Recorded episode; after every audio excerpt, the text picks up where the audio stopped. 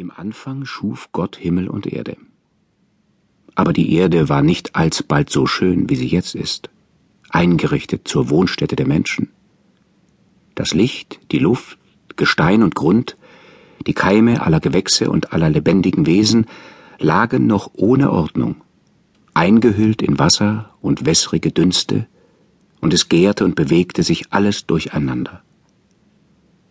Da schied sich zuerst allmählich das Licht oder die Helle von der bewegten Masse. Es schied sich die Luft und erhob sich und zog wässrige Dünste mit sich in die Höhe. Also wölbte sich über der Erde der schöne hohe Himmelsbogen, und der Wolkenhimmel gestaltete sich, und die Luft dehnte sich aus zwischen Himmel und Erde. Nachdem schied sich das Wasser und floss zusammen in das Meer, dass das Erdreich trocken wurde, und es taten sich lebendige, frische Wasserquellen in der Erde auf, die sich nun in die Bäche und Ströme ergießen und in das Meer laufen.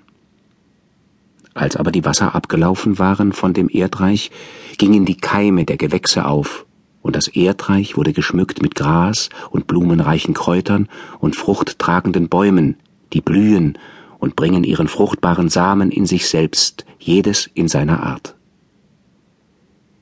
Nachdem klärte sich der Wolkenhimmel auf und die Sonne erschien in ihrer Herrlichkeit am reinen blauen Firmament und leuchtete auf die stille Erde herab, und gleicherweise, als sie untergegangen war, der Mond und die Sterne.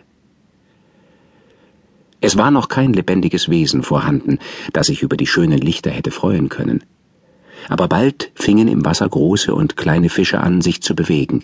Es flogen Vögel in der Luft umher und kamen immer mehr und setzten sich auf die Zweige der Bäume in ihrem farbenreichen Gefieder und freuten sich in tonreichen Weisen.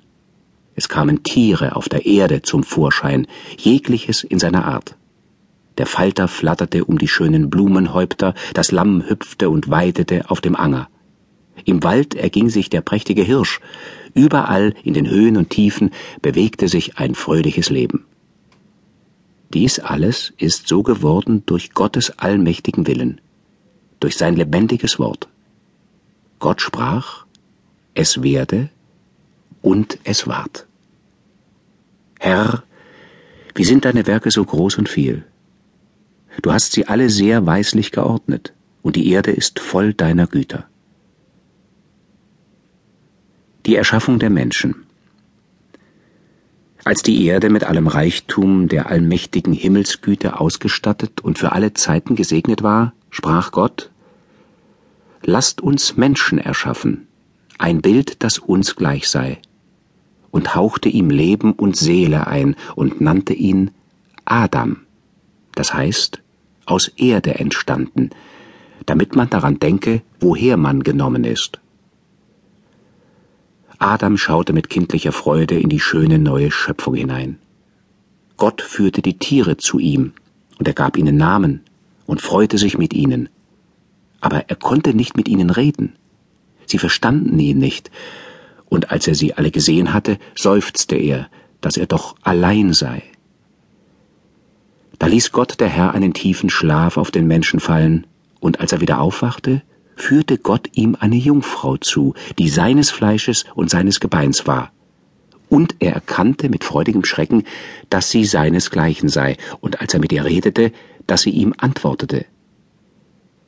Da legte Gott der Herr ihre Hände zusammen und sprach zu ihnen wie ein Vater zu seinen Kindern, Seid fruchtbar und mehret euch und erfüllet die Erde und macht sie euch untertan. Sehet, ich habe euch alles gegeben.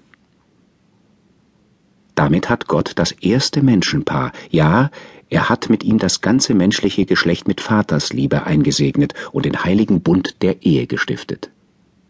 Adam gab hernach dem Weibe den Namen Eva, das heißt Mutter der Lebendigen. Also vollendete Gott die Schöpfung des Himmels und der Erde.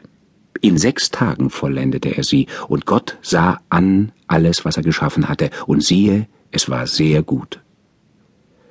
Daher soll der Mensch sechs Tage lang arbeiten, am siebenten Tag soll er ruhen, dass der siebente Tag sei ein Dankfest für alle leiblichen Wohltaten Gottes in der Schöpfung und ein heiliger Freudentag.